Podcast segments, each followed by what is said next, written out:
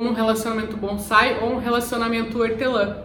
E é justamente aí que entra o porquê que os relacionamentos são bons no começo e depois ficam ruins. Que é o que a gente vê na maioria dos casos, vê em filme, vê em novela, vê o vizinho, vê a amiga, vê o pai e a mãe, vê o nosso relacionamento, o nosso casamento, que lá no começo era tão gostoso, tinha tantos momentos bons, maravilhosos, que a gente se amava, que a gente era apaixonado um pelo outro, e agora a gente briga toda hora, a gente não se respeita, ela me irrita por tudo que ela faz, é, eu não aguento olhar pra cara dela e eu fico imaginando como que é terminar esse relacionamento.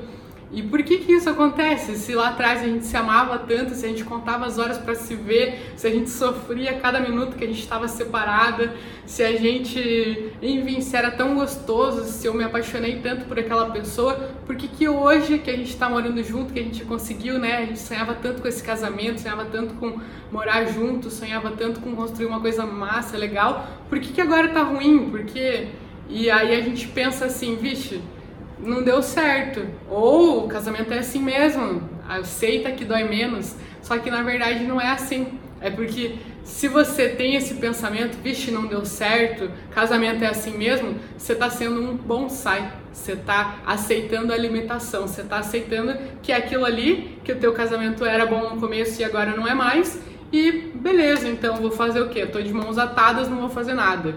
Então, quero dizer para você, seja um hortelã. Você quer mais, você pode mais, o seu relacionamento pode ser maravilhoso. Você pode estar casada há 10 anos e ser feliz sim.